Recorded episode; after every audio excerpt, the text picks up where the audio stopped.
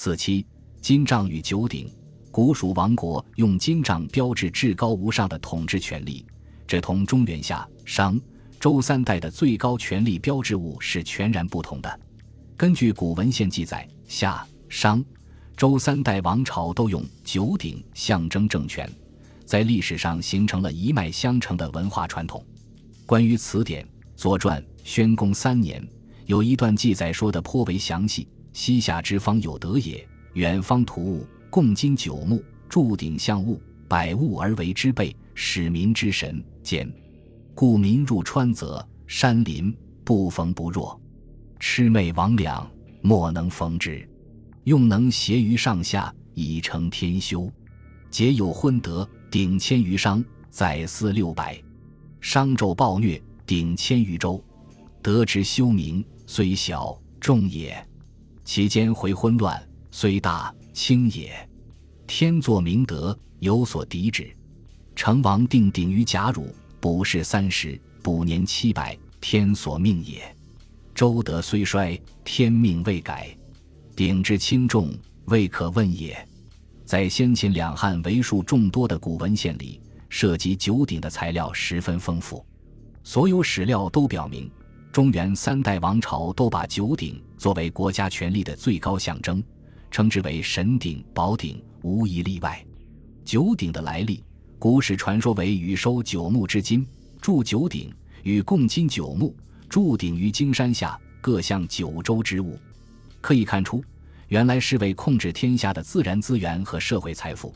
将各地的重要资源和财富制成图像，铸于鼎上，以此作为垄断资源、征收贡赋的依据。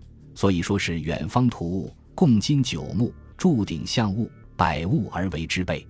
由于垄断了基本资源和财富，垄断者必然具有最高统治者的资格和权威，而铸有天下资源和财富图像的九鼎，也就成为了权力和财富的最高象征物。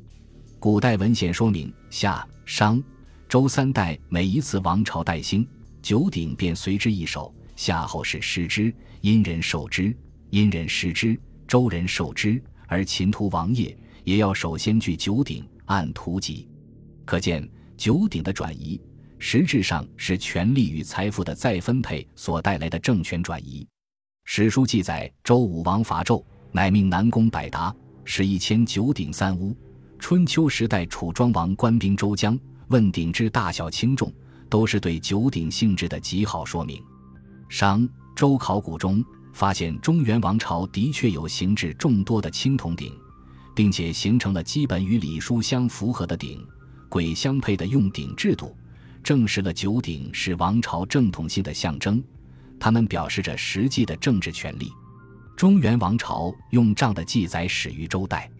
《礼记》和《吕氏春秋》中曾讲到用杖的事，称为己杖，是由王朝授予七十岁以上大夫治世者。《续汉书·礼仪志》中提到王杖，或称作御杖，同样也是赐予年高退休的大夫。这种杖虽饱含尊荣，却无半点权力可言。这种杖，杖首多为鸠形，据说取意于鸠者，不耶之鸟也，与老人不耶。